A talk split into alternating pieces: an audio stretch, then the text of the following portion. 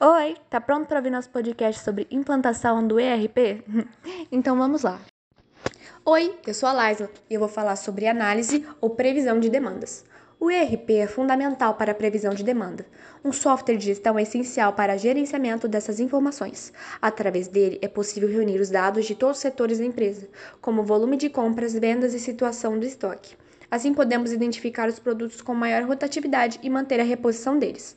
Além disso, o ERP automatiza e aumenta a eficiência dos processos operacionais, como calcular de forma exata qual o ponto do pedido da mercadoria, ou seja, o momento exato em que se deve fazer o pedido no tempo e quantidades corretas, para evitar desperdícios. Outro número importante é o estoque de segurança, que é a quantidade mínima de material primário que a empresa deve ter alocada, sendo uma variável importante para evitar desabastecimentos e garantir a segurança do negócio. Não se engane pensando que somente as grandes empresas podem aplicar ou precisar de uma solução ERP. Hoje, o fornecimento de soluções é democrático e pode ser implementado por organizações independentemente do tamanho de cada uma. Boa tarde, eu sou a Débora e vou comentar um pouquinho sobre o mapeamento da infraestrutura. Então, depois de feita a análise de demandas, vamos fazer um mapeamento da infraestrutura. Ou seja, precisamos, antes de aplicar o sistema ERP, entender como será aplicado em cada setor da empresa. Mas o que seria esse mapeamento e como é feito? Bem, esse mapeamento envolve computadores, que é servidores de aplicação, servidores de banco de dados, sistema de segurança, essas coisas que precisam estar funcionando perfeitamente e que têm uma estrutura para suportar a instalação do ERP. Então, se na empresa não tiver uma tecnologia apropriada para a instalação do ERP, tem que buscar essa tecnologia e investir nisso. Também é feito mapeamento do espaço físico e outros fatores que possam influenciar a implementação do RP. No momento em que está sendo feito o mapeamento na empresa, é necessária uma atenção redobrada, porque pode haver equipamentos ou setores da empresa que precisem de melhorias antes mesmo de instalarmos o RP porque aí conseguiremos os resultados mais satisfatórios quando for implementado. Concluindo, o mapeamento correto da infraestrutura é de extrema importância, porque assim você conhece os pontos que precisam ou não de melhorias e quais os procedimentos serão usados para a implementação do ERP. Meu nome é Alexandre e vou comentar sobre a escolha do fornecedor. Escolher um bom fornecedor é uma das etapas da implantação do ERP mais importantes. É preciso conversar com outros empresários que, que já tenham o ERP instalados em, e fazer um benchmarking. Além disso, pesquisar quais as tecnologias cada fornecedor usa, se seu sistema pode ser integrado, como é o suporte dessa empresa e etc. A partir do momento em que a empresa conhece a si própria e suas demandas, pode procurar ao mercado os potenciais fornecedores do ERP, de preferência apresentando um bom briefing com as informações levantadas nas duas primeiras etapas. Essa escolha pode levar em conta o perfil do fornecedor, sua reputação e a qualidade desse primeiro atendimento. Verifique também quais, são, quais serão os canais de comunicação e suporte. Oi, meu nome é Janaína e hoje eu vou falar sobre customização do sistema RP. Para customizar um sistema RP, é necessário definir parâmetros aos quais o sistema será personalizado. Esses parâmetros são dados das entradas, saídas e processamento de todos os setores da organização. Após isso, é realizada a configuração do sistema, isto é, a combinação das específicas de características possíveis do sistema, tais como idioma, banco de dados, release de produto e sistema operacional. A configuração do sistema RP é feita deve ser feita para suportar os processos do negócio. O EP é configurado em um modelo específico para a empresa. Entre todas as soluções disponíveis no modelo de referência do sistema, selecionam-se as alternativas mais adequadas para atender os requisitos da empresa. Oi, meu nome é Maria Eduarda Marciano e eu vim falar um pouco sobre a criação do SLA.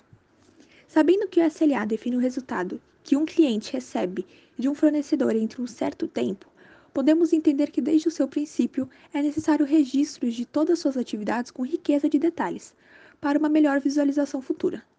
Nessa criação, é necessário começar com métricas certas, descrevendo as necessidades de sua organização com métricas essenciais. Também é importante definir seu ICP, tendo uma ideia de qual perfil de comprador ideal para que o marketing tem que atingir. Defina seus objetivos e quais etapas a equipe de marketing precisa seguir para que os representantes de vendas estejam posicionadas para o sucesso. Precisa esclarecer o gerenciamento de leads e também padronizar a revisão do SLA. Meu nome é Maria Luiz e eu vou falar sobre a capacitação dos usuários. Antes de implantar o ERP, deve-se preparar os usuários primeiro. Isso envolve a conscientização das mudanças que serão realizadas, os treinamentos, os testes e as mudanças de rotina.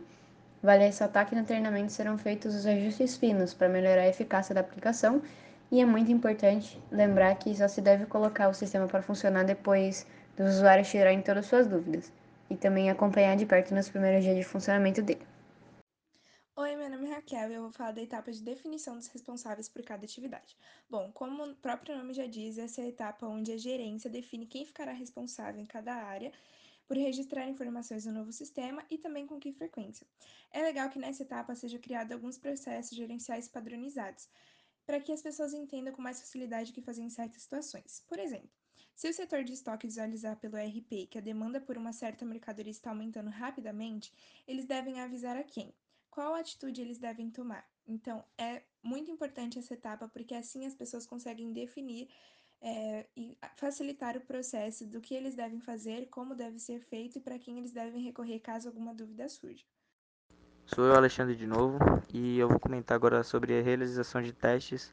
É, durante a implementação do software ERP, deve-se fazer inúmeros testes para entender o funcionamento do sistema ao realizar simula simulações de tarefas e problemas, é possível conhecer o comportamento da plataforma e saber como utilizá-la em cada situação. E é isso, obrigado.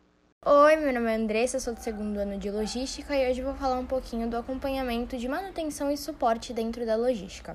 É muito importante garantir o fluxo eficaz da distribuição, do transporte, verificação e armazenamento dos inúmeros materiais que circulam pelas empresas. Esse é o papel do setor dentro da logística que, apesar de não ser um conceito novo, ele está ganhando um espaço cada vez mais estratégico para os negócios. Afinal, quanto mais integrada e bem coordenadas são as etapas da cadeia de suprimento, melhores são os resultados para as instituições e para os clientes finais. Por conta disso, investir em boas práticas para organizar o setor de logística é a prioridade de diversas empresas que desejam ter uma rentabilidade e virar referência em um mercado competitivo. Muito importante avaliar e acompanhar o processo de manutenção e suporte proporcionado pela empresa fornecedora. Isso vai facilitar o aperfeiçoamento do uso da empresa do sistema ao identificar as maiores dificuldades. Seguir as etapas para a implementação do ERP é fundamental para garantir que esse novo sistema traga os melhores resultados para o seu negócio.